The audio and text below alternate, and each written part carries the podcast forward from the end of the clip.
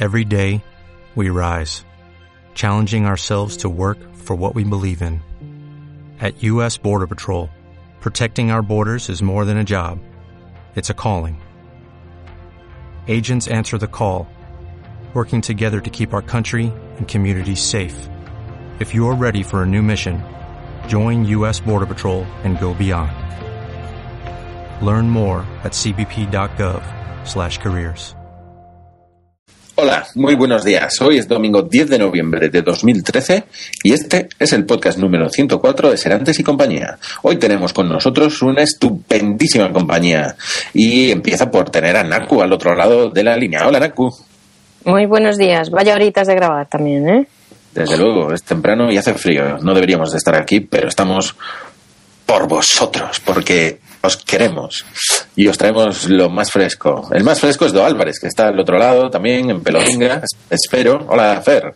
Bueno, la verdad es que yo hoy no me he podido poner en pelotas porque hace mucho frío. Pero para que veáis que estoy a, a tope con el podcast, me he puesto la camiseta de leve del podcast de Serantes y compañía.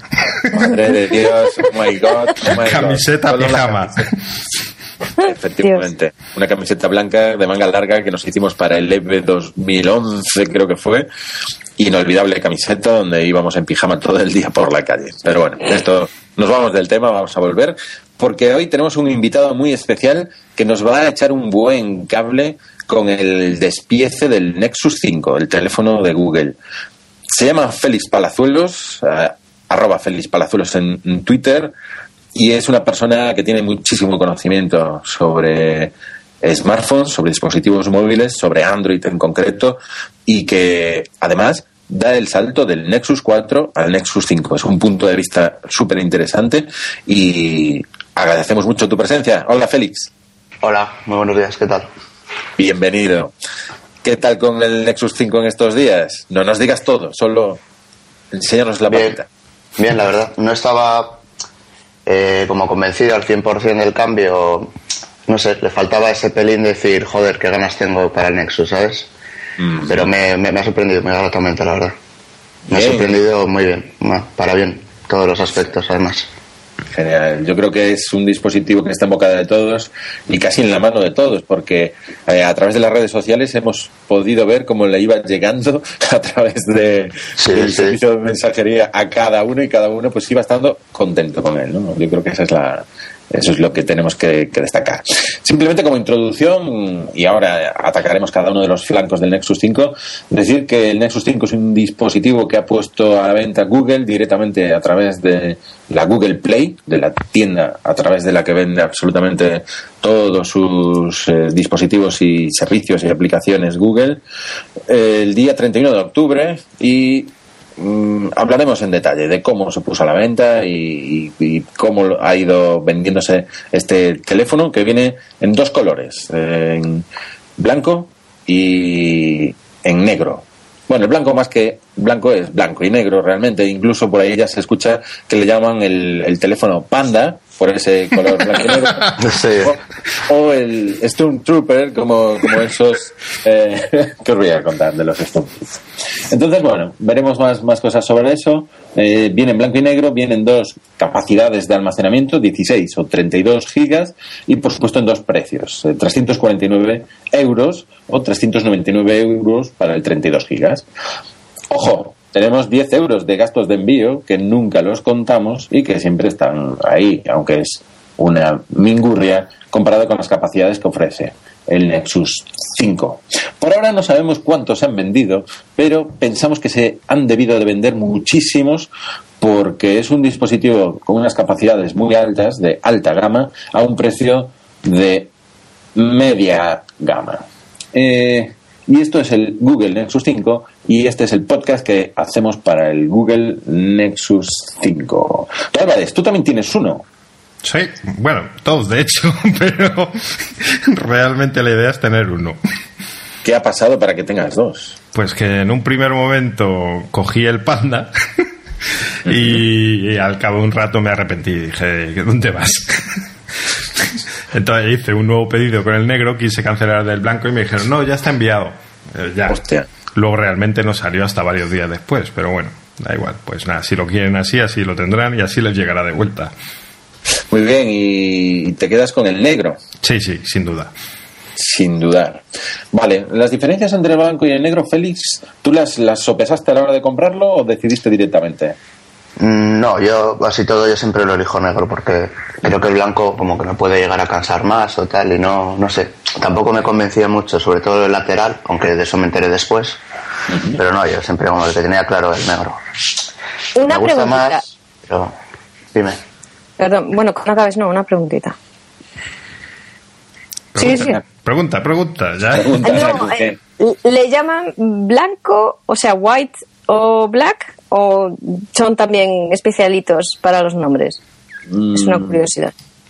Bueno, Google no se anda con esta No, tontería. así- Blanco, blanco y negro.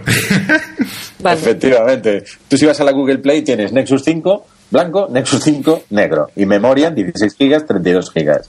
Mm, yo creo Era una que curiosidad nada más. Sí, lo que pasa que sí que los usuarios son los que realmente pues le han ido poniendo mote, ¿no? Como, como decíamos, este Panda, el Stormtrooper este. Bien, eh, bien.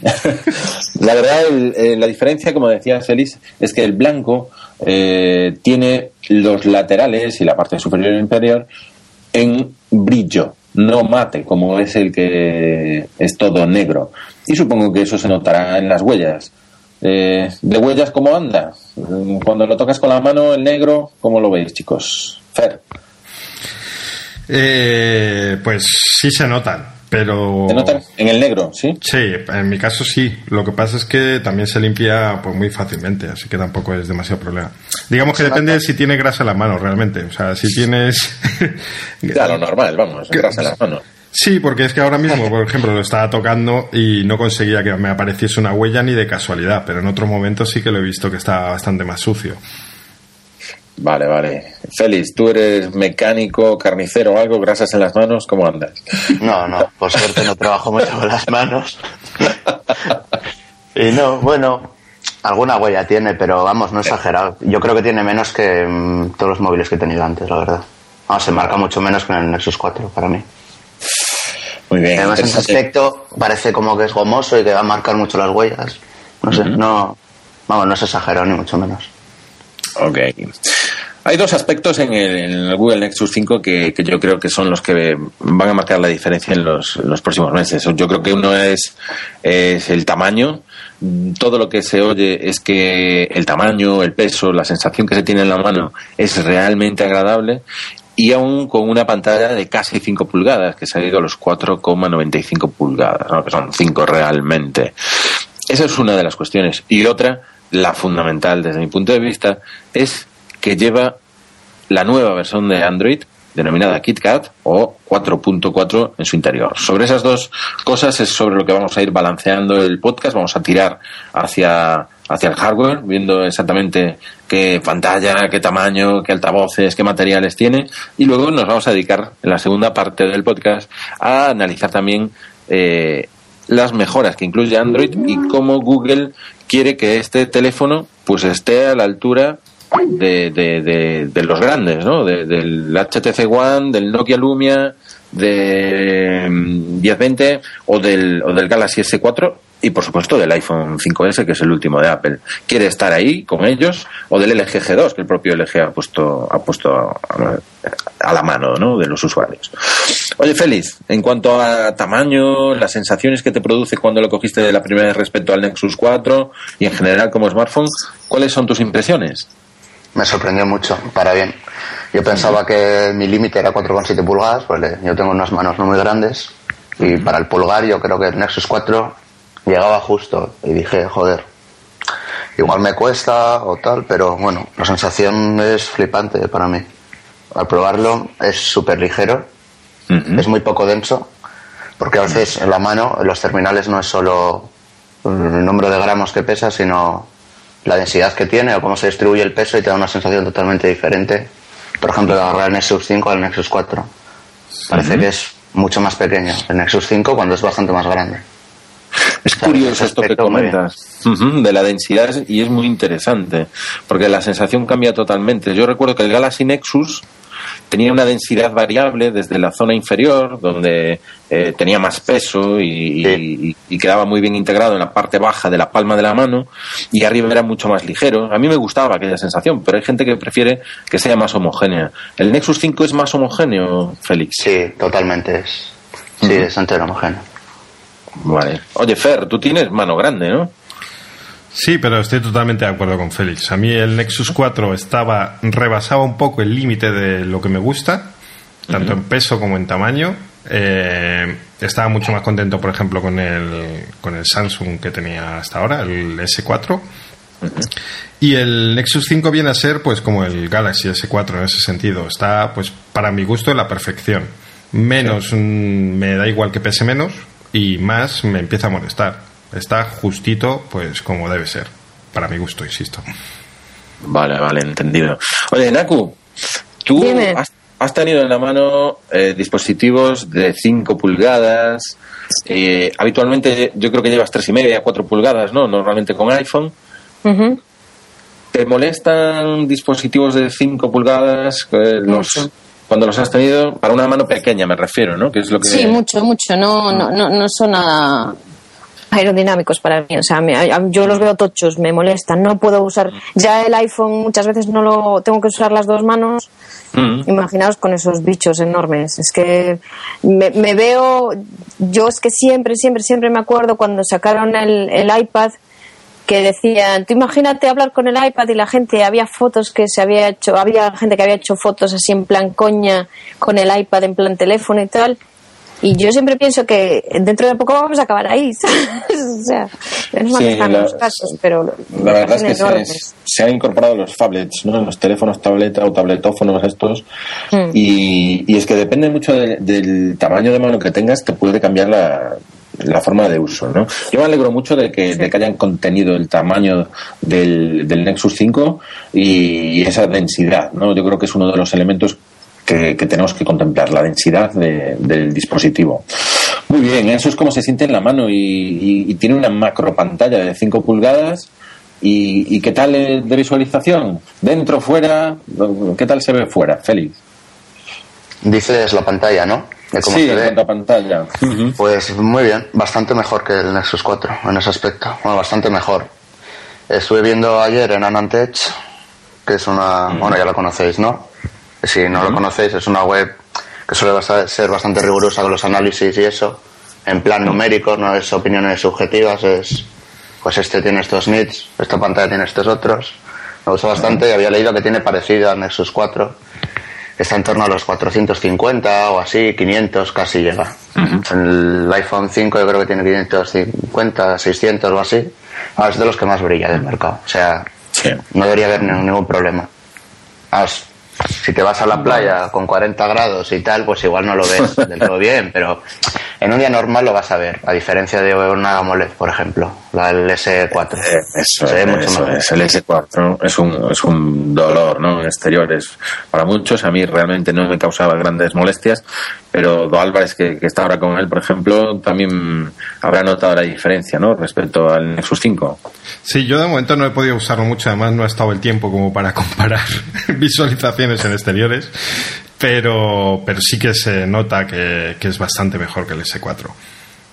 Mm, Da gusto, da gusto. Muy bien, es un teléfono que vale para verse en exteriores, que se agarra muy bien eh, en la mano y que, y que además está plagado de botones, pero no en, la, en el frontal. Yo creo que es una de las cosas que, que Google siempre se esfuerza en buscar. Que te preocupes de cómo utilizar el teléfono en cuanto al software, pero te olvides del hardware. Ni aunque eh, han trabajado con LG, no se han ido a los botones en la parte trasera, como el LG G2, que se maneja todo desde eh, la parte trasera, con esa incrustación de botones en la parte central superior, sino que han retirado cualquier tipo de botón físico de la parte frontal en el Nexus 5, dejando simplemente los botones en software, el de home, el de vuelta atrás, el de menú, y ¿Cómo es el reparto de los botones físicos en los laterales, Félix? Bueno, pues a la izquierda tiene el volumen y a la derecha el de encendido apagado. En ese aspecto es como todos los Nexus que había anteriores. Google Mantiene. quiere, mantener esa filosofía porque al fin y al cabo el Nexus es el teléfono de los desarrolladores, vaya. Otra cosa es que se haya pues popularizado muchísimo, pero yo creo que tiene que tener una distribución más o menos estándar porque para en teoría para eso es, vaya. Yo creo que por eso no ha puesto los botones del G2. No solo porque yo creo que la razón también es esa de que tiene que ser un teléfono pues dentro de unos, unos límites. Sí, que dice plagado de botones, tiene dos botones. quiero pensar que era una ironía. Porque. estaba pensando si el suyo habría venido sin Digo, digo ya, ya me han mandado un, un Hexus. Nada, eso, efectivamente. Un botón grande para el volumen subir y bajar y el encendido. Que hablando de botones, viniendo el S4 he notado que rápidamente me había acostumbrado a tener un botón home físico, como en el iPhone, y lo estoy echando muchísimo de menos. Sí, el cambio, el cambio se nota, ¿no? Sin botón home físico. Sí, por la comodidad de encenderlo desde pulsando el home, en vez de ir a buscar el, el de encendido. Me acostumbraré en unos días porque es algo que yo, que yo no, antes no echaba de menos, pero la verdad es que es quizás lo que más me ha llamado la atención como negativo.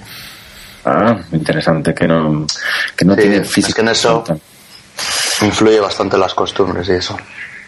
A veces cambias un terminal y estás acostumbrado a hacer eso. No es que el otro terminal sea malo o bueno, es también tu costumbre de uso y tal, yo creo. Sí, de hecho, a mí en el S4 al principio no me gustaba porque se me hacía rara como no estaba acostumbrado, eh, que hubiera botones táctiles y un botón físico en el medio. Entonces, cada vez que tenía que darle al botón físico, como que me costaba, que mi cerebro no estaba, no pensaba en un botón físico. Pero una vez que lo asimilé, pues ahora me cuesta lo contrario, decir, ah, no, no, que apretando la pantalla no.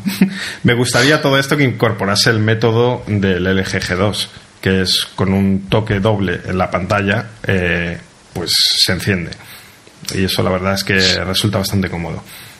Claro, eso sería realmente una buena innovación, ¿no? Y, es una pena que el G, teniéndolo trabajado ya para, para el G2, pues que no dejase o que no negociase con Google la incorporación en el Nexus 5. Porque mm, el Nexus 5 es una evolución del Nexus 4 y, y, digamos que la revolución, si tuviéramos que indicar algo como revolución dentro del Nexus 5, ¿qué sería? ¿El sistema operativo quizá o Félix? Desde eso, eso te iba a decir Mm. La revolución es el KitKat. Ah, y es lo que creo que le interesa a Google, yo creo. Yo creo que Google se dedica a vender software y no hardware y tal vez los problemas de hardware sean por eso. Pero yo creo que la intención de Google siempre ha sido esa, la de el Nexus es el teléfono para la nueva versión de Android. No al revés, sino ese teléfono y la versión la que sea. No es lanzamos KitKat, te lanzamos este terminal para que lo pruebes. Yo creo que es, el pensamiento de Google, no lo sé. Sí, sí, muy, muy, muy buena, muy buena esa. Y los botones es verdad que son cerámicos. ¿Habéis detectado, habéis sido capaces de identificar la cerámica en los botones o cómo lo veis? A mí me gusta mucho, pero no sé, nunca me he puesto a si son cerámicos, si son de, no sé. A mí me agradan, la verdad. Me gusta ahí que un diseño bastante bonito, chulo, no sé. Vale. Muy bien, la cerámica se utiliza en muchos biseles de relojes de alta, de alta gama, en joyería. Se utilizan biseles cerámicos pues en los eh, relojes de submarinista tenéis que imaginar, ¿no? Pues ese bisel giratorio que lleva los, los, los números de los minutos para que sepas cuánto llevas eh, en inmersión y demás. Y se está utilizando en los últimos años eh, la cerámica como elemento de alta resistencia y duración. Entonces imagino que igual que se ha metido zafiro para cubrir las lentes de las cámaras, como en el iPhone 5S, por ejemplo, que, ya lo incorpora, imagino que meter cerámica pues eh, es que se está madurando el mercado del hardware en los smartphones y se están buscando elementos que se utilizan en otros sectores, como el de joyería, en este caso relojería, para ir mejorando los, los smartphones. ¿no? Esto yo creo que es algo que está, que está cambiando y que hace que los materiales y los acabados de, de, los dispositivos pues pues vayan vayan variando ¿no? en este sentido cómo veis eh, acabado el Nexus 5 eh, Félix a mí me gusta mucho lo veo muy minimalista muy tiene igual un diseño espartano, por así decirlo. A mí, me, a mí personalmente me gusta mucho. Vamos, sobre la mesa casi parece un render, es nada, un rectángulo negro, sí, es, es casi la sensación que te da. Y las líneas, tiene la ligera curvatura atrás, que es lo que hace que el agarre sea tan fácil o satisfactorio. Es así como muy mini- minimalista, es Sí. nada, es la pantalla al final, es una Es pantalla en la mano. la pantalla. ¿Se diferencia la pantalla, el color, eh, así encima de la mesa, el apagado, el color de la pantalla respecto al, al borde? ¿O han conseguido mimetizar? ¿Apagado? Sí. Se nota un, un pelín, sí. Pelín. Mm. No Eso sería, exagerado. Sería el ideal, ¿no? Que el negro del borde alrededor de la pantalla fuese idéntico a, a la pantalla apagada, ¿no? Sí, claro. estaría, estaría bien. Pero todavía falta. Falta, falta. Oye, Naku, ¿tú has, has visto el Nexus 5 en algún artículo? ¿Has leído algo sobre él y, y lo has visualizado en, en imagen? ¿Qué, qué te parece que, que tiendan en LG y en Google a este diseño minimalista? ¿Cómo, cómo lo estás viendo? Desde el punto de vista de diseño. A mí me parece lógico, Mm. porque al final es la mejor forma de personalizar cualquier dispositivo es que el aspecto exterior sea igual. Luego ya dependerá de lo que hagas en el interior y cómo diseñes la interface para que tu dispositivo sea diferente de, de los demás. Que adquiera, que adquiera protagonismo el sistema operativo frente, Ujú. frente al hardware. Sí, Mm. sí. O sea, a mí me está gustando esa, esa orientación de Google que lo estén que, que lo estén llevando hacia ahí. Do Álvarez, ¿qué tal en el diseño? ¿Tu punto de vista? A mí me gusta. Mm, es eso, o sea, puede parecer sosote, pero lo que mm, hace es que no tenga ningún elemento que no te guste, precisamente, que te sobre. ni- Es todo muy uniforme, pero en general me gusta. Respecto al 4, mm, es que a mí me parece como si fuera un 4S, digamos. O sea, es mejorar todos los aspectos del modelo anterior sin que haya nada realmente que digas, madre mía, qué cambio impresionante. Pero está todo, pues por ejemplo, el sonido eh, con auriculares en el 4 no era malo, pero uff, le faltaba un punto para mi gusto. Es mucho mejor en el 5.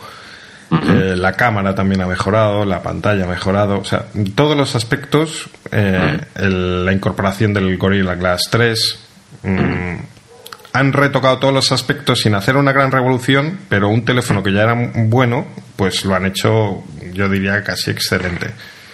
Perfecto, perfecto. Muy bien. Me están entrando unas ganas de pedir mi Nexus 5 que no, que no veas. Y solo vamos por mitad del análisis. No, realmente, realmente Google a mí me da la sensación de que está haciendo las cosas muy bien.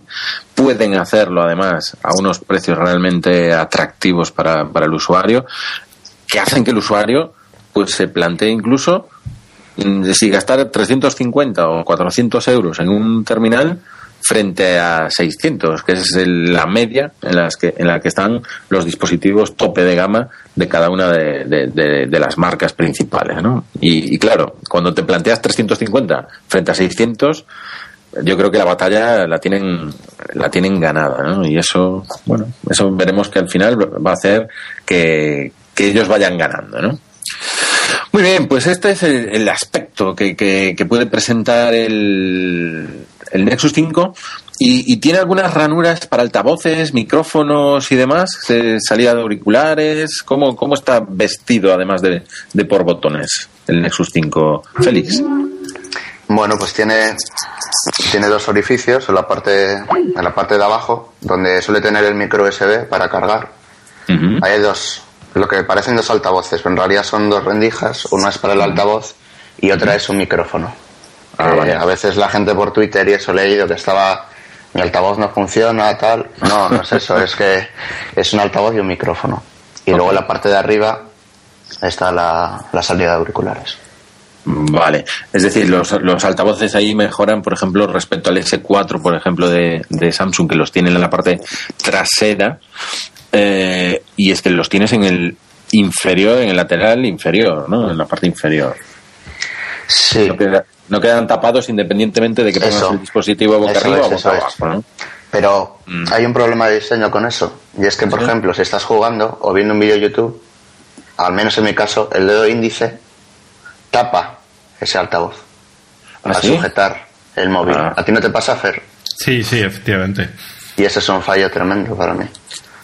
Claro, lo, eh, lo que pasa es que al final eh, no- nunca hay una solución buena. Si lo pones en la Claro. parte trasera, pues eh, cuando está boca arriba no se escucha bien. Si lo pones abajo lo tapas y si lo pones en el frontal como hizo HTC con el One, pues al final haces el terminal mucho más largo. Claro, es que Yo, como no juego mucho, pues para mí es la solución ideal. Bien es No, cierto ni yo. que los altavoces mm, podrían ser mejores. Así como han mejorado mucho el sonido en la toma de auriculares, en los altavoces yo no los veo todos los buenos que me gustaría, ni potentes. No sé si lo has comentado porque estaba un poco despistado que creía que me había caído. Tiene dos rendijas, pero solo una es el Sí. altavoz. Correcto, sí, lo, lo, Sí. lo detalló Félix muy bien. Efectivamente, está habiendo algún tipo de problemas con, con la intensidad de los altavoces, ¿no? Con la cantidad de sonido que viene a través de él, Félix. sí, objetivamente es el fallo más gordo del, del Nexus 5, de lo que más queja unánime hay. Y es que el altavoz es una mierda, vamos, es que es una mierda. plata. Sí, no, no se puede decir otra cosa, es, es una mierda, porque se escucha muy bajo y una calidad regular encima a ese volumen. Yo he oído que las llamadas también son bastante pobres, ¿no? No, en ese aspecto, para mi gusto, ¿eh? yo creo que está bastante bien. La calidad de audio La calidad de audio. en las llamadas sí me gusta mucho, es bastante buena. Y el micrófono es muy, muy bueno. Es lo, de lo Vale. mejor del terminal. En eso coincido, ¿eh? Curiosamente, ¿sabes?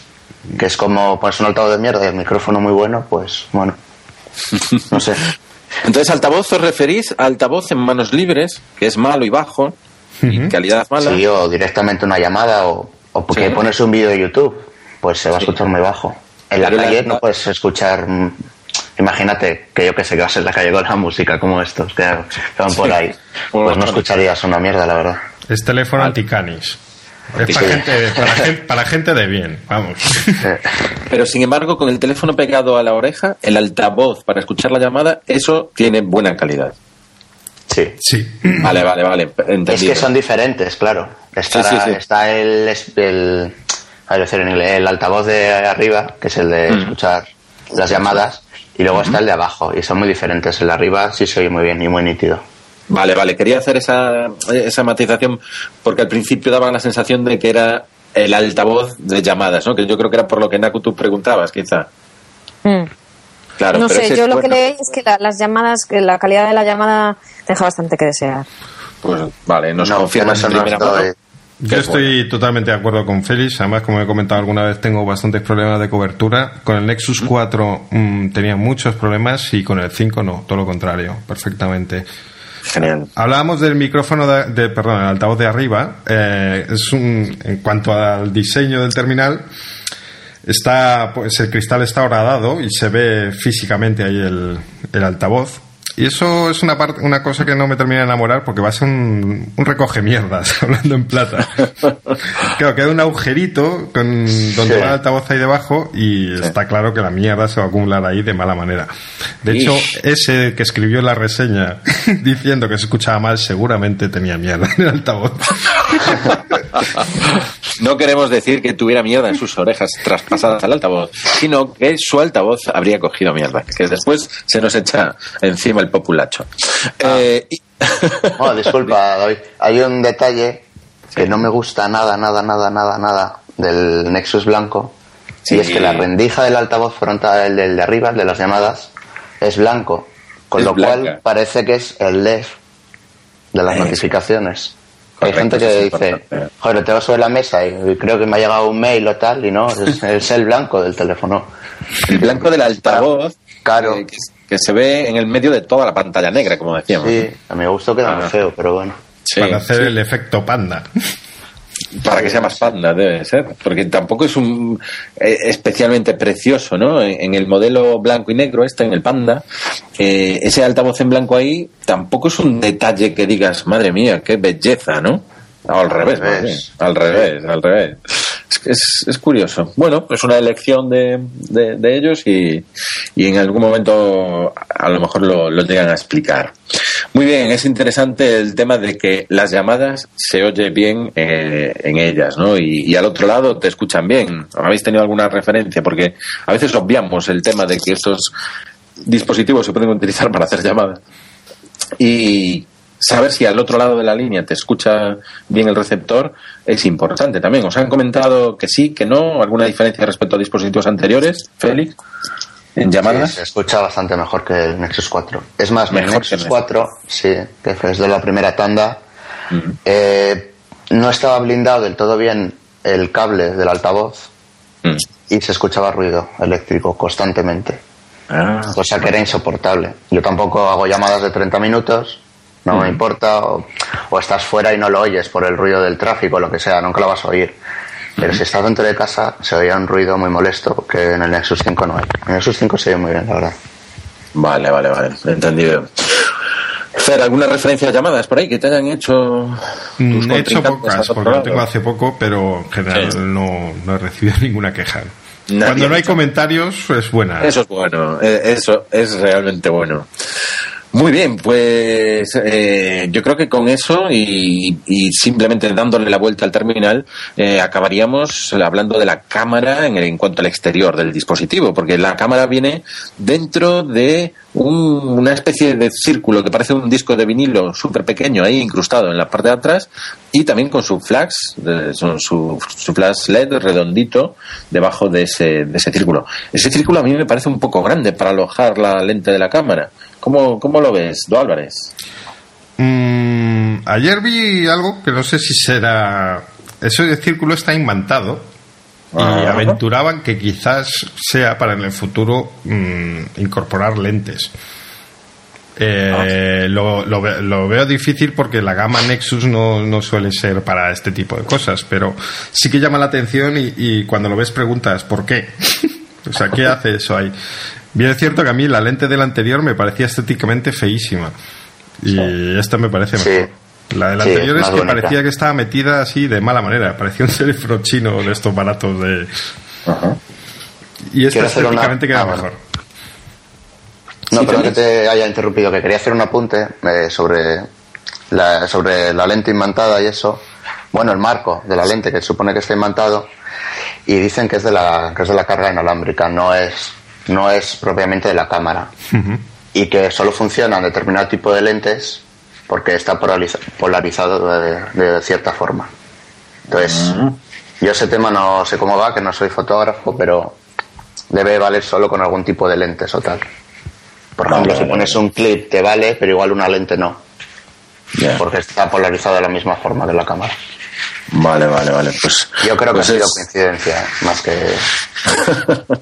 Sí, yo lo compartí por. Twitter, eso es, lo Sí. vi en Reddit, y estuvieron debatiendo y al final llegaron a la conclusión de que era eso, era se imanta por la carga inalámbrica, no por la cámara. porque este dispositivo viene preparado para eh, poder ponerlo sobre una base de carga inalámbrica y en contacto eh, cargar la batería. Eh, entiendo que dices que sería a través de ese sensor de eh, alrededor de la lente de donde cargaría o dónde tiene el conector de carga inalámbrica el Nexus 5. Ahora me estás haciendo dudar si tiene carga inalámbrica. Sí, sí lo tiene. que- Sí tiene, tiene, ¿no? tiene. Lo, que no nada, sé es- simplemente es la carga, sí, la parte de atrás ya.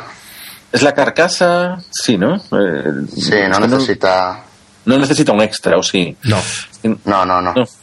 ¿Y sería toda la carcasa o, o esa parte ayudaría a la Oye, tendrá, cierta parte donde tiene que conectar sí o sí, al medio así, pero vamos, Mm. Teoría ¿no? esposar, sí. Será como todos los teléfonos, igual que ajustar un pelín, pero vamos, no. Yo lo he probado con el, con la base, una que tengo la típica oficial de Nokia y funciona perfectamente. No hace lo coloques como lo coloques te carga Sí. y muy bien. Que a todo esto, eh, eso es un estándar ahora en la gama Nexus, porque incluso las tabletas, la Nexus 7, también tiene carga inalámbrica de serie, que es algo que, que yo no sabía en el momento que la cogí y me sorprendió bastante. Ok, eso, eso me gusta, me gusta la carga inalámbrica, sobre todo porque tengo un cargador inalámbrico pegado a mi mesilla, el de la, el de la Palm Pre original, y ahí, no sé si, Do Álvarez, me valdría a lo mejor para un Nexus 5 ese La, cargador. la decepción te va a venir cuando sepas que no te va a valer. Y, bueno, a mi mujer le diré que sí. Y vamos. Lo compras ahí todas las noches y luego lo lo cargarás de escondidillo. esa es la forma, esa es la actitud. Muy bien, muy bien. Súper interesante el, el, tema este de, el, del accesorio alrededor de, de, la lente. Eso, eso puede, para los fotógrafos, al incorporar nuevas lentes a los smartphones, Naku, ¿cómo, cómo crees que puede venir el futuro? En tu visión como fotógrafo, me refiero. Bueno, fotógrafo amateur. Amateur, yo, no pero bueno, yo, yo, he visto las fotos de tu página web y amateur soy yo, no tú. Gracias, pero yo creo que los fotógrafos, eh, entre comillas, nos importa un pito en, en, en el, el, sentido profesional. Eh, como para cacharrear, pues es una sí. gozada, o sea, es, es, es como, como vosotros los cacharros, o sea, te dan cualquier cosa para jugar con el cacharrito y lo, lo pasas bomba. Para los claro, fotógrafos claro. es lo mismo. A nivel profesional no tiene nada que ver porque nunca van no. a tener la calidad ni esto ni lo otro, pero... Pero has visto, pero es como ejemplo, el objetivo ese... Sí, el objetivo ese, el, ¿cómo, ese, ¿cómo era? El Sony, Sony QX, te ibas a referir. Es el QX, ese, el, el 100. El, Sí, eso es interesante, ¿no? Que, que se pongan capacidades en los terminales móviles. Sí, sí, sí, por supuesto, por supuesto. Uh -huh. es, es, otro, es otro juguete más y otra forma Eso diferente es. de jugar a lo mejor con, con los dispositivos móviles. Sí, nunca estaría orientado a sustituir con no. el smartphone y el accesorio, a sustituir una cámara buena ni nada por el estilo. Pero bueno, eh, yo creo que, que ahí se pueden hacer muchas cosas, ¿no? Sí, sí, sí, sí, yo lo creo. Porque mm. esto es lo de siempre. Tú por mucho, por muy buena máquina de fotos que tengas, si no tienes ojo, no vale para nada. Hay, hay, hay auténticos genios que con la cámara del iPhone han hecho virguerías, o sea. Eso es verdad, eso es verdad. Ahí es hacia donde quería llegar, a que con, con la cámara de los dispositivos móviles estamos haciendo muchas fotografías, algunas mejores, otras peores, pero en, en todo caso compartiéndolas. Y, y el Nexus 5 también tiene su cámara con 8 megapíxeles de resolución y un sensor que parece que no es el que se esperaba de un terminal que quiere estar arriba de todo junto a los otros dispositivos. Yo hablaba de que la pantalla es muy buena, ha mejorado respecto al modelo anterior, pero la cámara parece que no ofrece tanto como se esperaba de ella. Félix, ¿cuál es tu punto de vista en la cámara del Nexus 5? Mm, yo la cámara la verdad es que no la veo tan mala bajo mi uh -huh. opinión, como lo están poniendo. O sea, por ejemplo, lo del 5 que le pusieron en Verge me parece muy, muy, muy, muy exagerado. O sea, no es una cámara de 5. Vale. Si el iPhone tiene un 9 y el, y el Lumia 1020 tiene un 10, yo creo que esta tiene un 7 por lo menos. Para mi gusto, ¿eh? Creo que tiene un 6-7 seguro. A, a, luz rinde muy bien, como todos los teléfonos de gama alta. Uh -huh. Tiene mucha más nitidez que el Nexus 4 uh -huh. el sensor y el procesado, y luego a baja luz es donde tiene el problema, o al enfocar. Y esto Google ha reconocido que es un problema de software y es que le cuesta muchísimo enfocar a las uh -huh. cosas. Tardas en hacer la foto, te tarda un, un segundo o dos en enfocar y un segundo en hacerla, en procesar entera si es con el HDR Plus. Entonces ya has tardado cuatro o cinco segundos en hacer una foto. Claro, Eso parece. Y me, me, me, fijé además que el tema del. No, no, es en sí la cámara, es el software de la cámara que es un. Es un desastre. Es como el, el, el, el iPhone al principio. El iPhone uh -huh. es que te abría la cámara y tal, no sé qué. El niño se atrevía y de, ya, tomar tu no podías hacer la foto. Sí, claro, claro. claro Bien, es cierto que es siempre bueno que sea un problema de software, porque eso es perfectamente sí, solucionable, sí. supongo. Por lo menos está la hardware, posibilidad de hacerlo. Si es el hardware, me, está me equivoco, Fer, pero es lo del G2, ¿no? La cámara. Eh, el sensor y todo eso. No sé exactamente qué piezas comparte, pero bueno, el sensor es ah, de sí, 13, pero... yo creo, en el G2, ¿eh? Ah, es verdad, es verdad, sí, sí, sí. Pero vamos, de, de, hardware es buena la cámara, eso, eso vale. seguro. Yo la veo desde la ignorancia completa como fotógrafo, eh, la veo muy similar a la del S4. De hecho, tarda en enfocar efectivamente, pero el S4 tardaba en hacer la foto desde que apretabas. Eso te iba a decir, que parece que la del S4 es un camarón de la hostia y que la del Nexus es, yo que sé, una de estas desechables de cuando eras pequeño. Y, Efectivamente, es que en Deeper, no volviendo a. Si a, día, a si a día de hoy hay esas calidades en estos dispositivos, es para tirarlo a la papelera directamente. O sea, es que claro, ya tienen claro. un mínimo de calidad. En, en The Verge le ponían un 8 a la cámara del S4 y yo ya digo, soy un ignorante en esto, pero a mí me parece muy similar. Quiero decir, para alguien que no sea que no se fije en el detalle fino, sí. mmm, estará más o menos tan contento con una como con otra. Vale, vale, yo vale. me he fijado que los dispositivos más populares, el iPhone, ahora el Nexus, que es muy popular y eso, los dispositivos muy populares los que más pegas tienen. Siempre hay gente Sí. con alguna queja, algún no sé qué, y Sí. Es que dista de la realidad esas quejas tan... Es que he leído los foros, es que son una pasada las quejas, como que la cámara no vale para nada, qué tal. Bueno, Pero la cámara por del iPhone, personalmente creo que se lleva de calle a muchas otras, ¿eh? De dispositivos. Sí, eso Sí. no, Sí, sí, eso sí, no, no, lo eso no lo que pasa es que ahora todo es o blanco o negro. O sea, es decir, o tienes la cámara del iPhone o es una mierda. Y no hay un.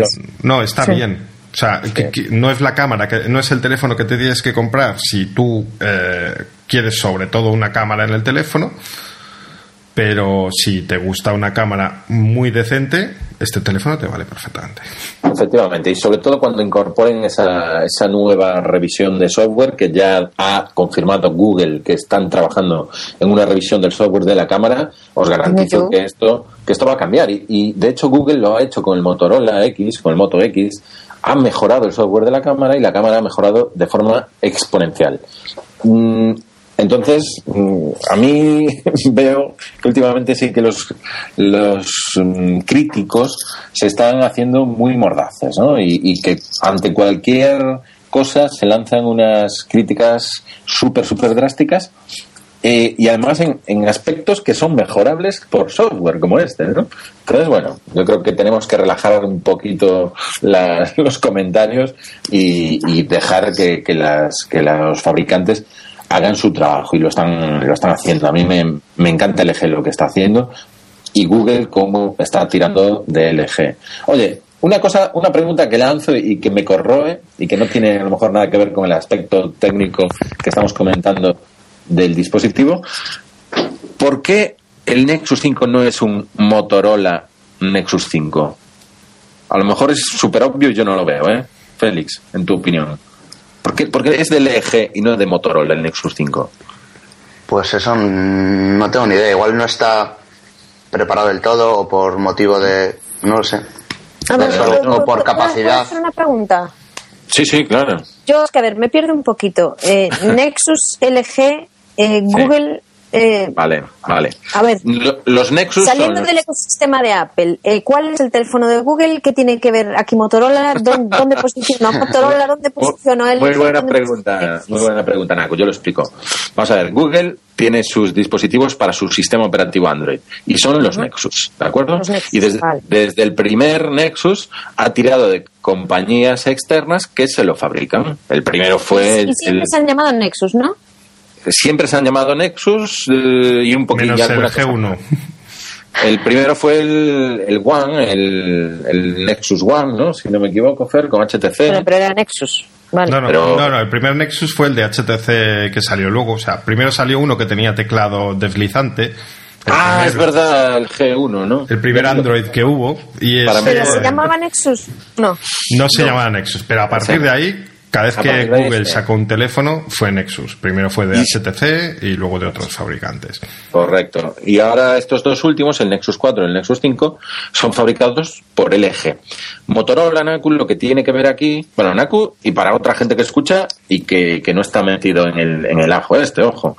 Motorola es una compañía que fue comprada por Google hace pues tres años, si no recuerdo mal, aproximadamente tres y medio, y desde entonces Google ha estado trabajando en Motorola para sacar dispositivos. Y el primer dispositivo que ha salido a la luz es el Moto X, que es un dispositivo muy bonito, potente y configurable en cuanto a colores, que a mí es algo que me pirra.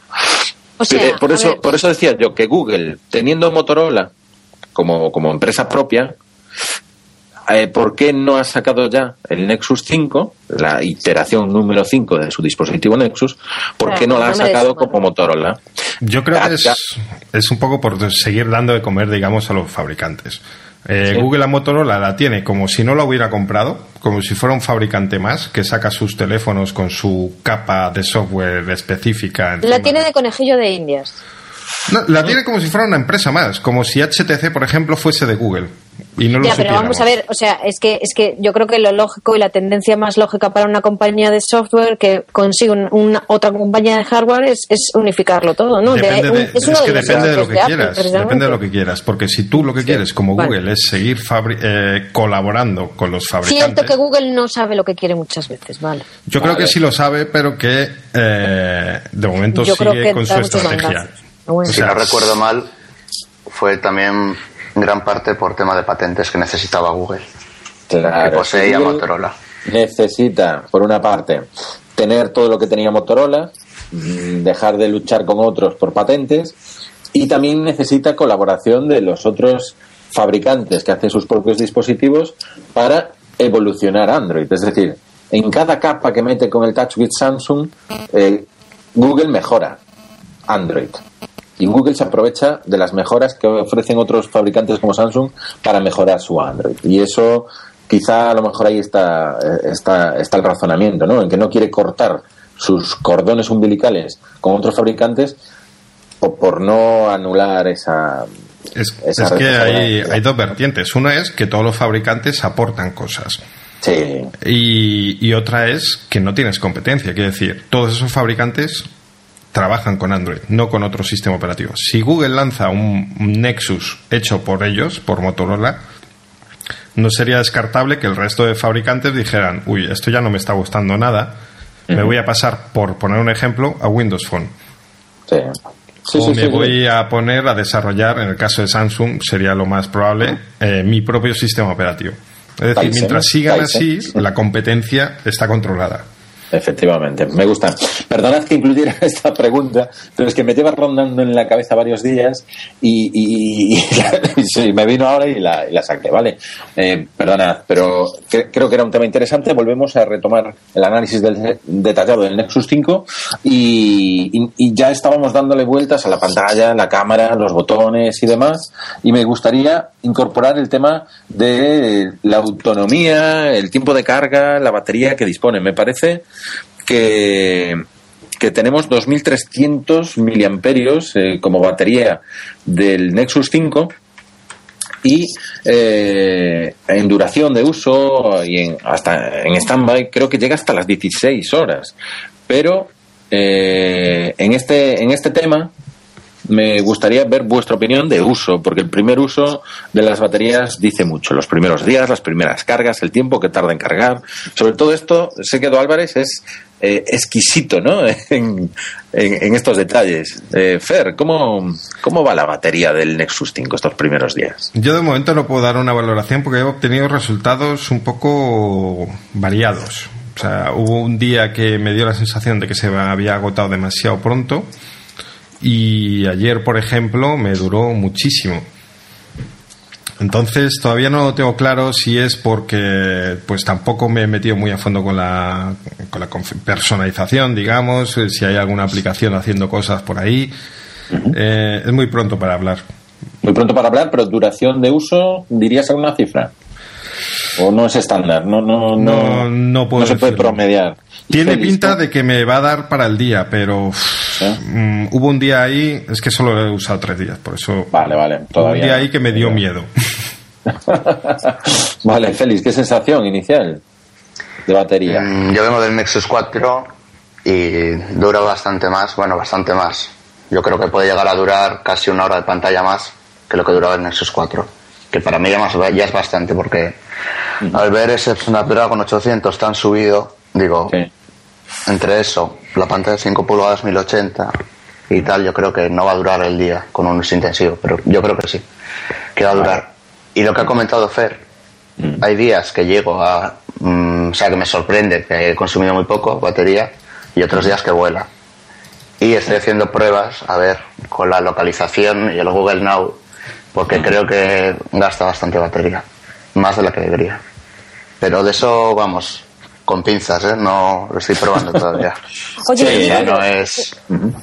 y digo yo, un dispositivo que es bastante más grande que el iPhone, ¿no, de- no debería de durar la batería bastante más que la del iPhone?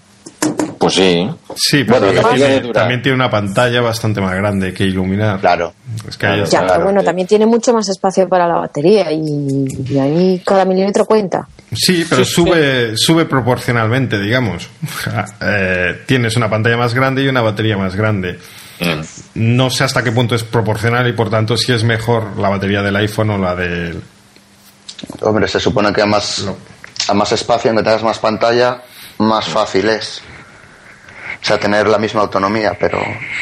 Claro, luego el problema está en, en Android, que está mucho más descontrolado el tema de procesos y demás que en iOS que está más. que decir, eh, si saliese un iPhone con este tamaño, yo creo que ahí sí que no habría ningún problema para llegar al final del día, te pusieras como te pusieras.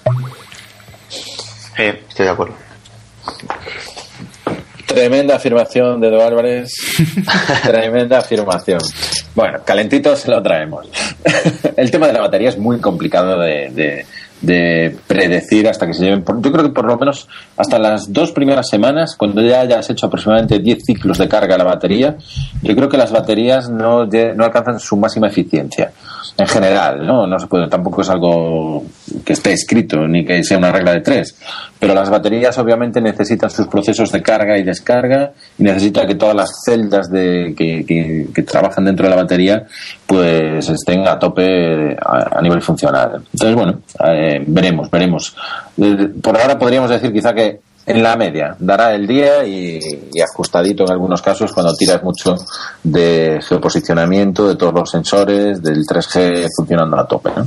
Pero bueno, esto se, verá. Antes de acabar con el hardware, eh, dado que mm. tenemos aquí a Félix, que es alguien que mm, conoce bastante aspectos técnicos del sonido en los terminales, mm, yo ya he hecho una afirmación al respecto, que me gustaba mucho el sonido de auriculares, pero me gustaría conocer su, su opinión.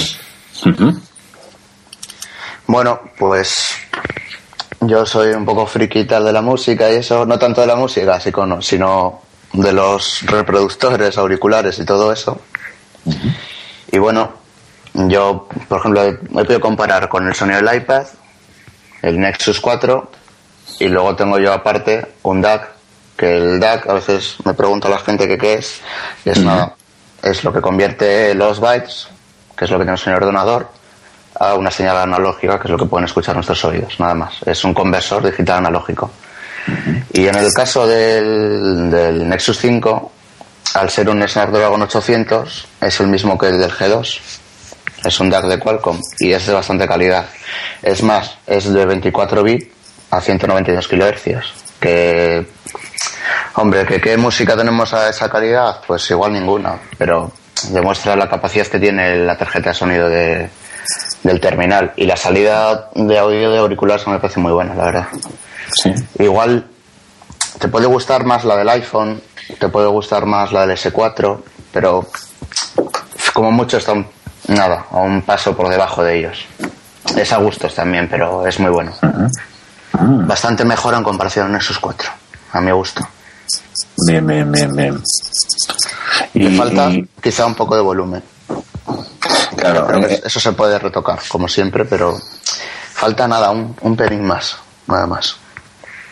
Porque aquí, en temas de audio, en, el, en LG con el, con el Nexus 5, eh, ¿hay algún fabricante que, que, firme el tema de audio, de altavoces y demás? Sí, eso va en el, va en el chip. integrado. Sí, en, el, en los chips, por ejemplo, el Snapdragon, viene ya, ya con su gráfica, su tal, y viene ya con su chip de audio, que es de Qualcomm. Por ejemplo, si el Galaxy S4 me parece, no sé si ahí había dos versiones, pero tiene un Wolfson, que es de lo mejor, y aquí tenemos el Qualcomm, pero siempre que hay un Snapdragon, el audio como mínimo va a ser de cierta calidad, vamos, no va a ser una mierda. Vale, vale, no, y me refería también como a HTC One, por ejemplo, ¿no? Que presume con un logo serigrafiado en la parte trasera que pone Beats Audio, eh, como diciendo, fíjate que mis altavoces pues vienen firmados, ¿no? De, una forma más llamativa, más llamativa. No sé, eh, en el Nexus 5, pues eh, se contentan con esto, ¿no? Con que, sí, no creo que hayan publicitado nada o... Mm, Pero vamos, el audio es muy decente, vamos. Sí. No creo que ningún usuario normal se se vaya a quejar o le puede gustar más el del iPhone o, pero no es malo, no es malo el audio, vaya. Es muy nítido y eso yo creo que va a gustar a la mayoría de las personas. Genial, perfecto. ¿Y alguna, alguna cuestión más que nos quisieses comentar sobre temas de audio, de ajustes, mm, sobre, sobre el. Vale. Sobre el si queréis hago un resumen de las cosas que Sí, ¿eh? leyendo. Porque Sí, he leído perfecto. ciertas críticas y eso. Bueno, lo primero la pantalla es, es IPS, 1900 es una 1080. Ujú. Se ve eh, súper nítido, de las pantallas más nítidas que he visto. Y también ayuda, que eso ya lo comentaremos más tarde, el KitKat, las fuentes que utiliza. Se lee muy bien en la pantalla y luce muy bien la pantalla. Y hay dos quejas de la pantalla, generalizadas en los foros. Y es la calibración un poco amarillenta que tiene el punto de blanco, el terminal. Por ejemplo, al comparar con HTC One, el blanco no está en blanco. Y los ángulos de visión. Que a mí esto vale. Pues sí, pero me parece un poco chorrada porque se supone que lo dejas, lo ves diagonal entero y se ve el brillo del, del, del LCD. No es como el iPhone, que da igual en qué ángulo la veas que siempre vas a ver la pantalla perfecto. A mí no me molesta. No sé a ti, Fer, si te molesta. Yo estoy aquí inclinando la cabeza de mala manera. Y lo notas. Y vuelvo a que, no sé, que la gente que se las coge con papel de fumar. Eso es, es que, joder, son cosas que. El, no te- sé. el A ver, teléfono, un por- un pantalla portátil tampoco, pero bueno, lo puedo llegar a entender si tienes a alguien al lado, tal, no sé qué. Pero un teléfono lo vas a ver de frente. Claro, y es en un ángulo bastante extremo, ¿eh? No es, no es que te pongas a 30 grados y ya lo veas mal, no, no. Tienes que estar rozando los 180 para verlo, ¿sabes? No sé, me parece. No es la, de, la pantalla no es la del One, no es la del iPhone. Y no es la del G2. Esas son superiores. A ver, eso es Eh, el tiquismiquis, pero lo de la, ma- la pan- la- la- mm, los colores amarillentos, eso no tiene perdón, ¿eh? No, pero es que no es amarillento, es ligeramente un, un poco más cálido. O sea, no es Claro. exagerado. Tú, tú lo, si no tienes la comparación de otro terminal, nunca te vas a dar cuenta. A diferencia del Nexus 4, donde yo sí lo noté, nada más sacarlo de la caja. Ajá. El Nexus 5, Bueno, al menos a veces no mío. te das cuenta, pero dices, "Mm, no te acaba de convencer. Y eso es que yo creo que subconscientemente lo que ves que algo pasa y algo raro. Y dices, "Mm, no parece que sea muy. Sí, pero no es nada.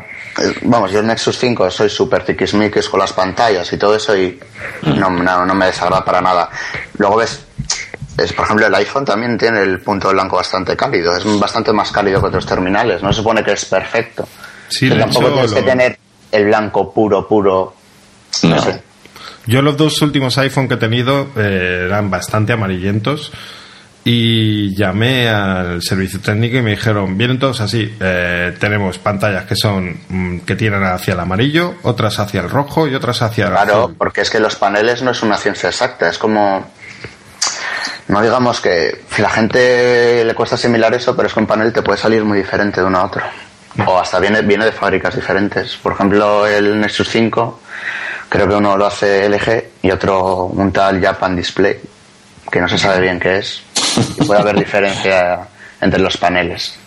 Sí. Claro, a mí es que me dijeron, en Apple me dijeron, si quieres te lo cambiamos, pero lo que te va a cambiar es el color. O sea, va- en vez de ser amarillenta va a ser rojiza. Eso es. Un tono va a tener. Hombre, lo bueno de Apple es que está calibrado muy bien, sobre todo para las fotos de, de rostros y personas y eso. Yo creo que ahí luce genial las pantallas de, de Apple. E igual no tienes el blanco puro total, pero es que ese blanco puro total, pues tampoco es tan agradable como la gente se piensa. O sea, si lo compares dices, sí, se ve mejor ser el blanco, pero luego en el uso tampoco, no sé, me parece eso. Es un poco frío, ¿no, Félix? Porque a mí el HTC One que comentabas, yo lo tengo, y el HTC One sí que he notado en blanco, muy blanco, en, en la pantalla. Me parece que de los que he tenido quizás sea de los que más blanco he notado. Y sí que es verdad que noto mucho contraste entre la letra y el, el fondo de pantalla cuando es blanco, ¿no? Claro, y tampoco es que- te creas que es exactamente lo que más me gusta, ¿eh? Claro, es que a eso te voy, que Mm. No te debe importar tanto que la calibración sea perfecta. Es que vea gente que está midiendo el gamma si es 2,2, tal. Joder.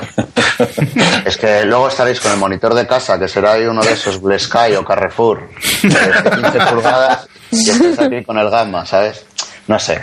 Nos estamos sí. pasando, ¿no? ¿O qué? Pues sí. ¿Hay pantallas mejores? Las hay. Mm, ¿Debería condicionar la compra del terminal? A mi gusto no. Habrá de gente igual que lo necesita, pero vamos. Yo creo que la pantalla está muy bien, la Nexus 5, vamos. Que no se le puede poner el 10, no se le puede poner el 10. El 10 la va a tener la HTC One, para mi gusto. Sí. Sí, sí, sí. En general, el Nexus es que es un terminal de, digamos, de 8 en, en todo. Eso Ah, es. vale. Eso es. No tiene ningún 4, bueno, quizá en los altavoces, ¿no? Pero bueno, no tiene nada así que te llame demasiado la atención, pero ni, tan, eh, ni a lo bueno ni a lo malo. Y a mí eso me gusta, es un terminal muy, muy equilibrado. El problema que veo es que el terminal podía haber sido de 9 o casi 10 si Google hubiese trabajado más la unión entre software y hardware. Me refiero Vale. al tema de cámara no trabajada, porque el, el hardware de la cámara es bueno, pero no se ha trabajado. Ni la aplicación de cámara, que de eso hablaremos luego, y eso, Sí. ni a nivel kernel, el, todo el, por ejemplo, la pantalla. Se podría haber calibrado un pelín mejor, que luego lo- eso lo vas a poder retocar, pero no sé, es como que falta ahí trabajo, como falta en el Nexus 4. Entendido. Muy bien, ¿y alguna cosilla más que, que tenías por ahí para añadir? ¿O sobre el rendimiento quizá? ¿O te quedaba...? Ah, claro, no hemos hablado del rendimiento del terminal. Bueno, el Sí, terminal porque- es un... Sí. Hombre, es obvio que va a ir muy bien, porque es un Snapdragon 800, Mm. que es el mejor procesador del mercado ahora mismo, a competir con el de Apple, con el A7, Sí. pero en teoría en Android no hay nada mejor. Es el 800 a 2,3 GHz, o sea, está bastante subidillo de velocidad, los 2 GB de RAM que he dicho, y bueno, vuela, o sea, con KitKat vuela. Yo ya con el Nexus 4 pensaba que, que no iba a mejorar el rendimiento, que ya habíamos llegado a un nivel de rendimiento en el que la mejora no iba a ser tan apreciable ya, como por ejemplo pasa ahora los ordenadores, que tú actualizas el procesador y al final para lo que haces Eso es. lo vas a ver en cosas sintéticas o tal, no en el día a día, pero no. Yo hago pruebas con una mano en Nexus 4 y en Nexus 5 y a simple vista ya lo notas, que va más rápido. También en uno tengo KitKat y en el otro todavía tengo los 4.3, ¿eh? Claro, claro, Pero, eso se puede... o sea, en rendimiento es una pasada. La, la multitarea es instantánea, ya casi parece en el ordenador, cambiar de Qué ventana. bueno, qué bueno. Eso, Yo eso es muy, muy bueno en Android. Sí, que no sí, sé si sí. lo habrás notado, Fer, el cambio de multitarea creo que es bastante superior a, al de iOS. Tampoco he tocado el 5S, pero Mm, yo creo que es el, mm. es un punto más fuerte de Android, Sí, sí, para, sí, mi, sí, para mi gusto. sin duda. ¿eh? Eh, lo que pasa es que es un detalle que hay que verlo. Eh, porque es, por ejemplo, el, el S4, hablando del rendimiento, mm, yo pensaba lo que estás diciendo tú ahora mismo. Digo, "Uf, es que esto ya no se puede subir más. Eh, pero sí que lo he notado. El Nexus 5 va más fluido todavía y la multitarea es que es increíble lo rápida que es. Además, se agradece tener una tecla directa, que en el S4 tienes que hacer pulsación larga del botón Home. Y es tocar el botón y es, es que estamos hablando de milésimas, pero la sensación es, es muy distinta. El 5S yo no lo he visto. Lo he tenido en la mano, pero no, no me acuerdo tampoco como para Mm. So- so- sobre eso, claro, yo no he tenido el Nexus 5, en este caso todavía en la mano. Y sí tengo el iPhone 5S y, y estoy con él desde, desde el otro día ya. Y con el 5S, yo creo que te lo comentaba a ti, Álvarez, estos días en alguna conversación que hemos intercambiado. Me ha cambiado la forma de hacer cosas a nivel de, de multitarea también. Entonces es muy, muy interesante y eso sí que puede hacer que el Nexus 5 esté a la altura de los más grandes, de la forma del rendimiento, ¿eh? desde luego. Yo en el 5S estoy sorprendidísimo de la velocidad entre aplicaciones. Y ya nos metemos un poquito pues en el Sí. sistema operativo, porque Sí. está vinculado con el rendimiento. Sí. Pues las transiciones, el desplazamiento, el scroll vertical, eh, que siempre ha rascado un poquito, cada vez menos. Pues yo creía que ya estaba solucionado y no. O, nuevamente veo que se ha avanzado y que sí que había margen de mejora. O sea, ahora es que realmente esa fluidez típica del iPhone que con un Android decías, no, ahora ya va muy bien. Pero les falta un puntito, yo creo que ese puntito ya ha desaparecido completamente. A mí Vale, también, vale. mi gusto también. Hay gente que todavía se queja del scroll. Yo es que no lo, con- yo no lo consigo trabar, la verdad. O sea, lo he intentado a veces, que además en el móvil casi siempre ves la versión móvil o para cuatro cosas, pero al final casi todo lo que consumes en el móvil viene precedido de una, de una aplicación, no siempre el navegador, al menos en mi uso, ¿eh? Y vamos, que tienes que cargar el sitio full de The Verge y ponerte a hacer scroll de arriba abajo súper rápido, a ver si se traba, pues bueno, pues igual sí, pero... Que estaba un poco con el Es gamma, que, ¿no? es, es que ya estamos a unos niveles que, no sé, yo creo que cero queja de rendimiento, vamos. Es más, de Android es el dispositivo más rápido, eso, eso seguro, es el más dispositivo más rápido que puedes comprar. A nivel de hardware, el G2 llega a su nivel, pero tienes una capa de personalización menos y Android KitKat, vamos. Vale, el KitKat es un, es un sistema operativo nuevo, casi eh, completamente, y que se notan los cambios fundamentalmente eh, en el aspecto visual, ¿no? Yo creo que ahora todos son colores más claros, hay blanco por todas partes, de lo que yo he podido ir viendo por ahí aún sin probar, ya digo, vosotros me lo, me lo confirmaréis. Y también un cambio importante que me ha recordado mucho a mi HTC One es el de Google Now, ¿no? El acceso a Google Now ahora, no sé si porque le han quitado los botones físicos en el frontal, eh, se hace con un swipe, con un desplazamiento de izquierda hacia la derecha. Eh, yo estos dos cambios son lo, lo que he visto así más grueso. Vosotros me comentaréis alguno más. Eh, Álvarez, ¿cómo, cómo definirías eh, KitKat en dos palabras? En dos palabras. una- alguna más, venga. Estaba, estaba de recorte. Lo- lo- los grandes titulares que veo son eso, los tonos más, más eh, transparencia más claras, no tan negro, y, so- y los iconos enormes. Y el enorme lo digo así con un tono de que no me gusta. Mm, ya. Lexus ahora tiene un lanzador de aplicaciones, digamos la, la interfaz visual, que lo que tú ves del escritorio y demás, que es propio. O sea, es como las capas que tienen que tienen HTC, Samsung y tal. Eh, y entonces cuando tú te vas a, a las aplicaciones, al listado de aplicaciones, antes te salían 5 por línea y ahora te aparecen 4 en una pantalla de 5 pulgadas. Uf. Entonces esos iconos son enormes y luego otra cosa, son muy... Cada uno es de su madre, o sea, con un tamaño totalmente distinto y eso me hace recordar al caso totalmente contrario de, de iOS, donde vemos los iconos ahí con unas medidas trazados, con líneas y tal. eh, 50% para arriba, tal, no sé qué. Esto es totalmente diferente. O sea, tienes un icono muy grande y al lado uno pequeñito, recortado, no sé. Incluso los que son cuadrados no son del mismo tamaño esos cuadrados. Y es que yo me reía de lo de iOS, porque me parecía excesivo, pero aquí nos vamos a todo lo contrario, a una diferencia excesivamente grande que ya te llama la atención.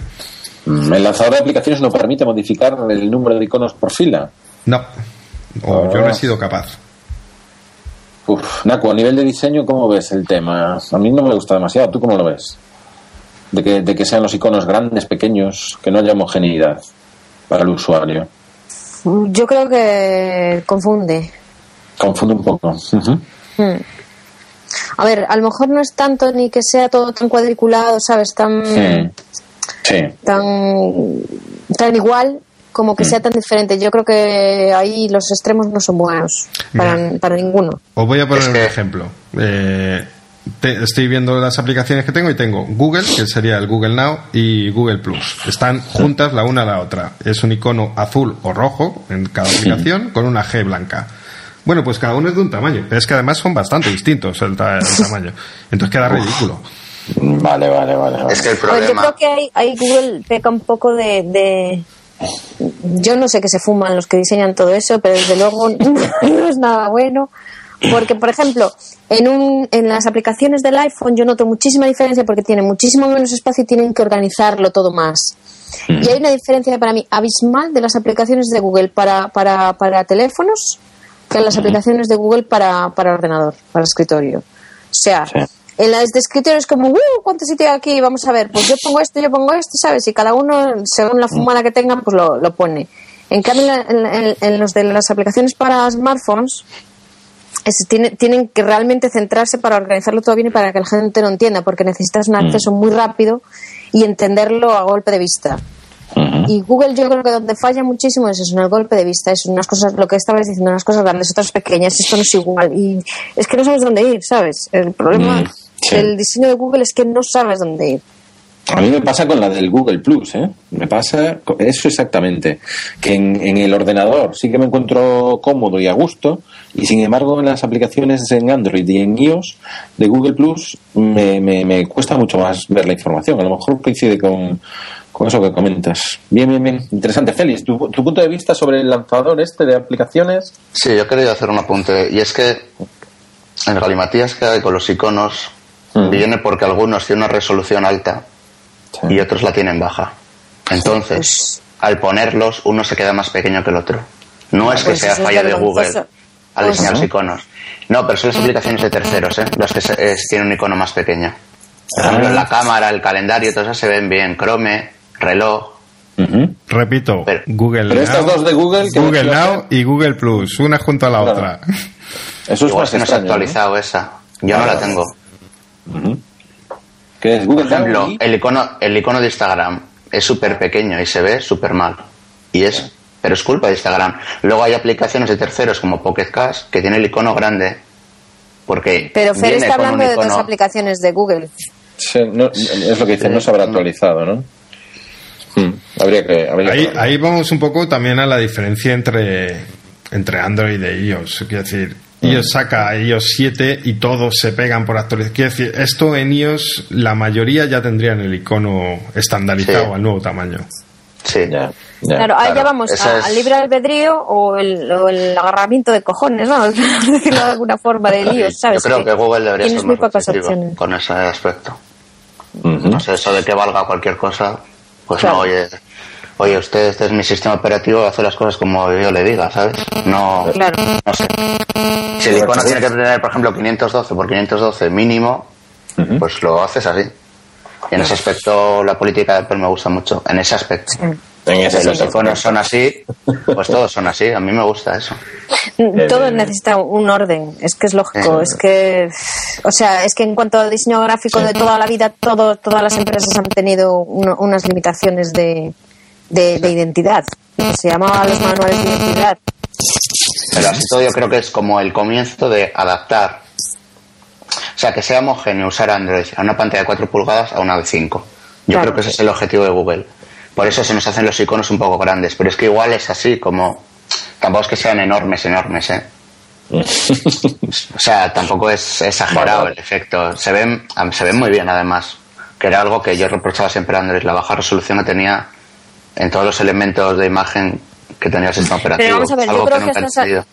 Pero yo creo que a estas alturas de la película eso tendría que estar más que superado. Y eso Sí, no, sí, no sí. debería de estar pasando. Estoy totalmente de acuerdo. Parece que, Sí. no sé, que lleva un año Android. Sí, justo. Sí, lo que pasa es que bueno, es un KitKat, es nuevo, han metido muchas cosas diferentes y, y esto pues es un pequeño Sí, pero detalle. estamos hablando. de- no, pero es que no es un pequeño Es un detalle. pequeño es un detalle muy gordo, David. No, o sea, es que es un mí no. detalle de base. Es un detalle de base. Es que si ni eso está bien. Es no, que. no, no, eso es exagerar las cosas. Ni eso está bien, no te pases. Han hecho muchas cosas bien y el KitKat ahora veremos. Bueno, vale, claro que han hecho muchas cosas bien, si no, no estarían donde están. Claro, Pero pues también han hecho muchas cosas mal y las siguen haciendo. Igual que Apple. Y es que siguen tropezando en la misma piedra. Exactamente. Bueno, igual. no sé yo quién aprenderá más de sus errores. De, No voy a si entrar Apple en- o, o Android. ¿eh? No, no vamos a entrar en eso porque nos daría para otro podcast, pero. Efectivamente, no es el No, a mí, podcast. a mí me han gustado mucho los cambios que han hecho estéticamente. Han subido la resolución de todos los elementos. eh, la nueva fuente se lee muy, muy bien. Luce muy bien. A mí me parece, me encanta. Y luego los elementos, que había una cosa que no me gustaba nada y es que el icono de la batería, el wifi y todo ese fuese azul, azul. Con ese azul tan chillón, que ahora lo han cambiado a blanco. Han quitado eh, los botones en pantalla, les han quitado el fondo Sí. negro. Ahora es como que todo es pantalla y tienes pues tres o cuatro iconos que no te molesta nada para la visualización de lo que estés viendo. Sí, porque Eso antes poco era, antes era como tenías una franja negra arriba. Eso es. Ahora te da la impresión de que el móvil es una pantalla, de que es contenido. No estás manejando un móvil, estás manejando, que yo creo que es la intención, estás manejando el contenido nada más. Eh, Eso es. Y la parte de abajo del botón inicio, vuelta atrás y menú, ¿eso se va en las aplicaciones o siempre está presente? Ah, eso es lo que también quería hablar. Eh, Sí. Google ha creado una nueva API, la última no sé qué número será, en la que ya las aplicaciones tú puedes ocultar la barra de estado y, la, y los botones de navegación. Entonces, si estás leyendo un libro, imagínate como, yo qué sé, la aplicación de Kindle, Mm. pues te va a quitar todo. O un juego, te va a quitar las dos barras. Porque tú para jugar no necesitas Claro. la barra de botones. Ya Vale, saldrás con otra forma. Y eso está bien, pero el problema es que depende de los desarrolladores. Ok, lo. Sí.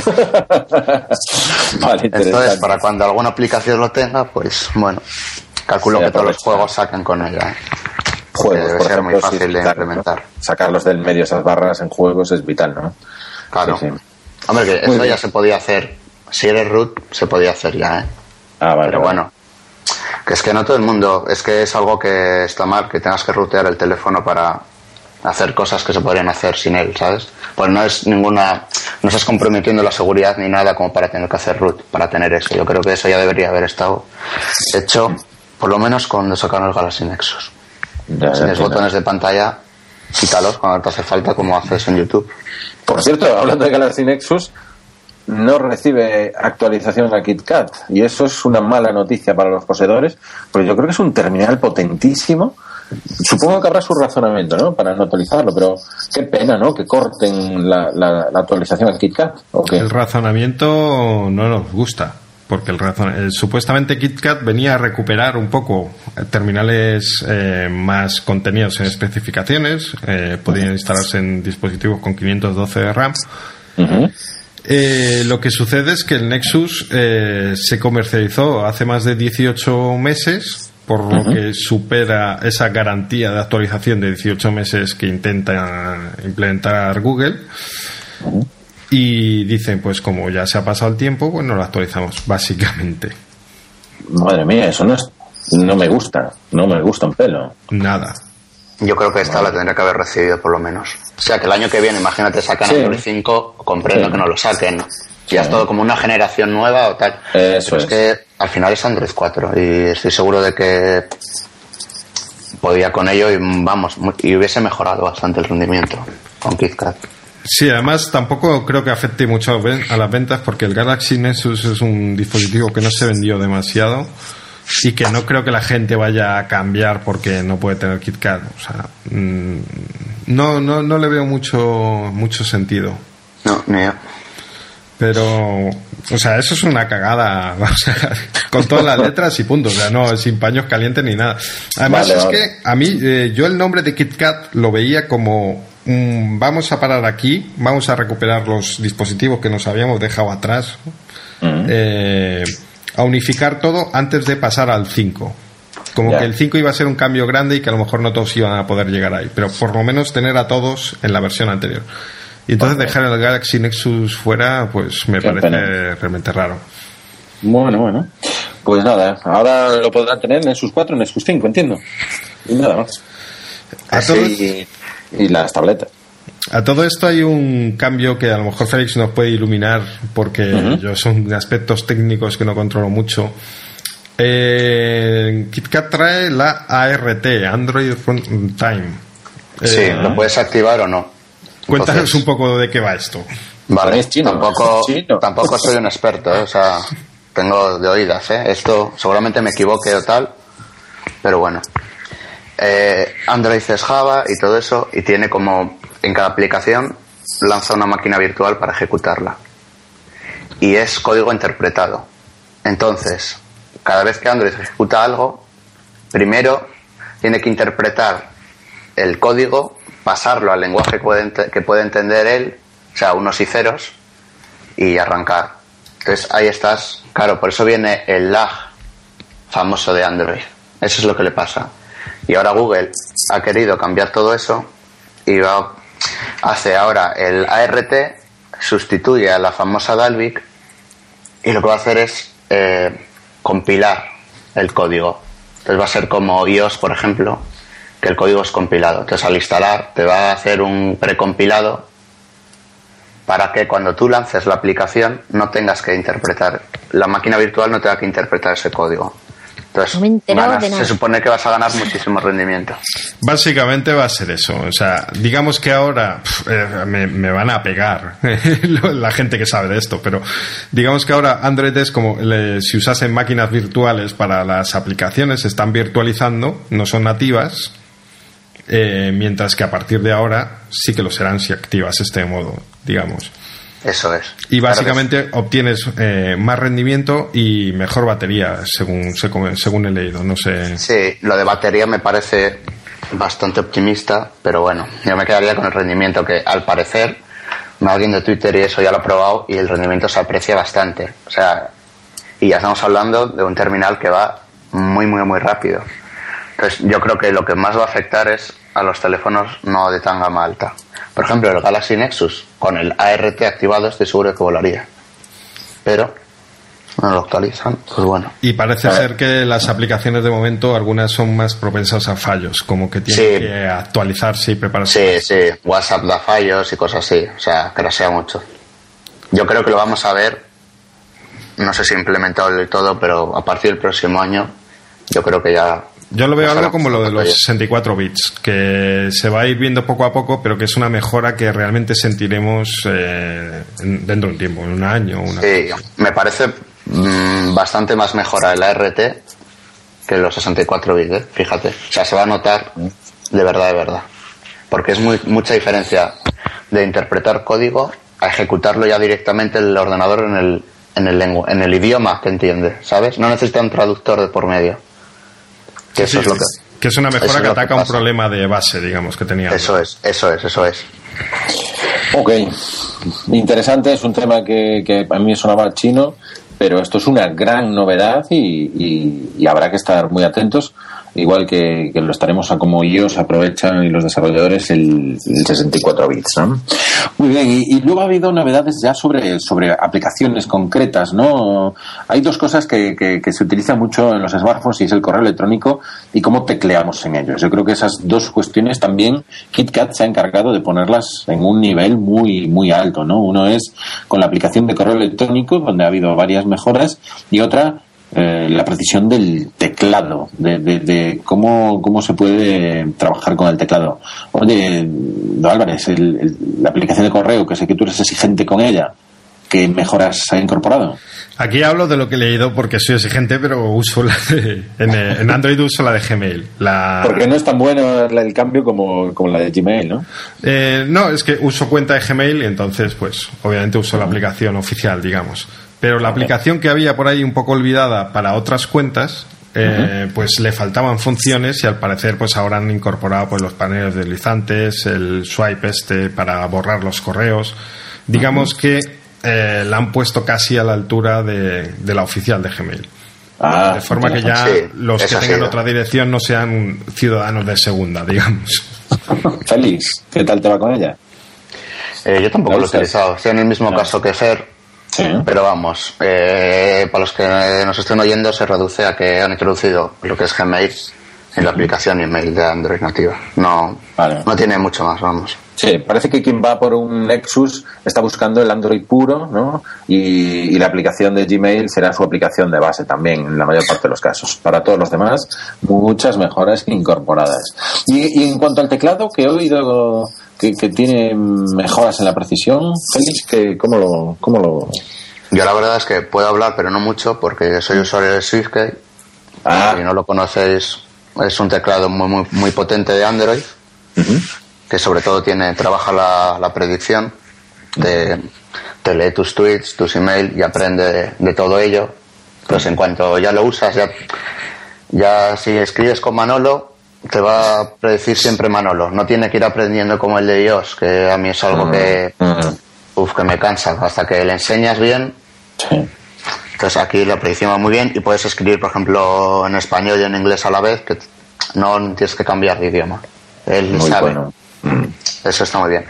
Hablando del de Google, pues se va acercando a SwiftKey en cuanto a la, a la predicción, pero bueno, yo creo está muy bien el teclado y una parte importante es que está en la, en la, Play Store ahora.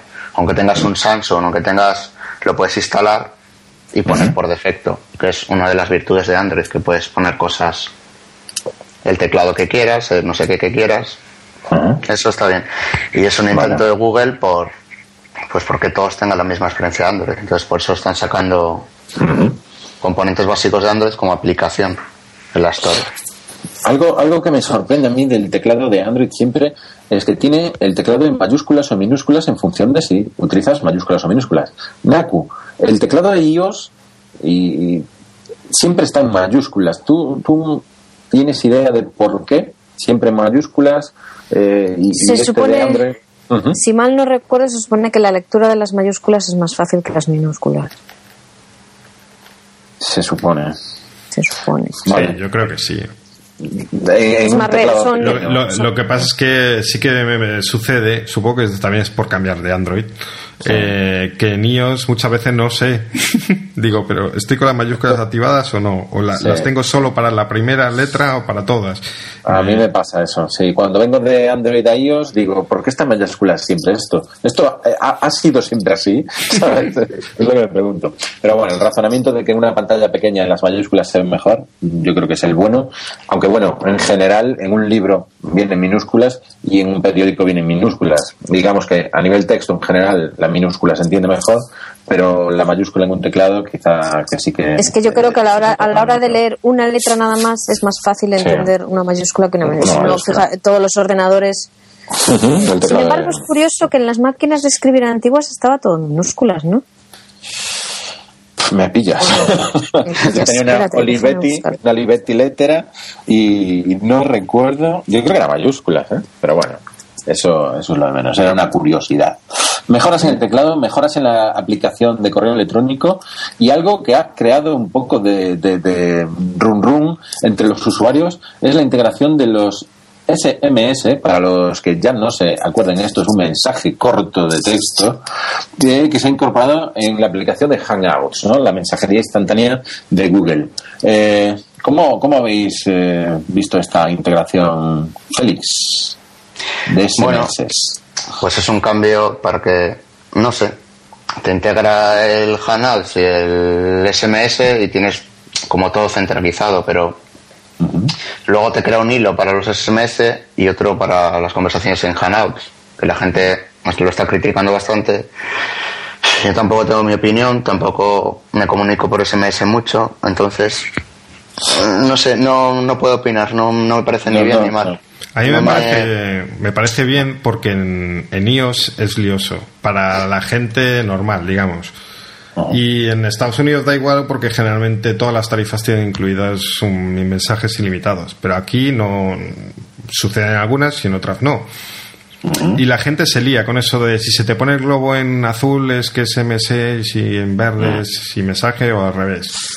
No me gusta. Mm, ¿Que, que haya solo una aplicación de mensajería, pues bueno, así no tengo que buscarla. Cuando quiero leer un mensaje y no me acuerdo ni de dónde estaba. También Pero es que me separen los hilos a mí me parece mejor, me parece más claro. Ok. Sí, a mí también, Bueno. yo creo. Estoy mirando mm, fotos de máquinas antiguas aquí en Google y todas, todas, todas con mayúsculas. Sí que. Bueno. sí que algunas sí que las antiguas tenían las mayúsculas arriba, ¿sabes? Estas de, ¿cómo se llaman? Las de los brazos. Tenían Sí. las mayúsculas arriba y las minúsculas abajo, lo que era el, el- el brazo. Mm.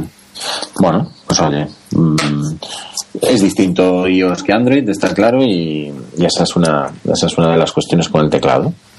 Vale, oye, eh, le- yo creo que le hemos dado un muy buen repaso al Nexus 5, tanto en el ámbito de hardware como de software, y, y que el que escuche el podcast se va a hacer una muy buena idea de lo que es un Nexus 5, de lo que supone, de a quién viene a sustituir, de dónde se viene a colocar, dónde se viene a ubicar. Y yo creo que ahí Félix nos ha echado una mano muy, muy buena. Félix, muchísimas gracias A por, por acercarte al podcast. Estoy seguro de que tu siguiente Nexus será un 6. Bueno, ¿Verdad? ¿Verdad? a ver, estuve tentado de estar en iOS este año, la verdad.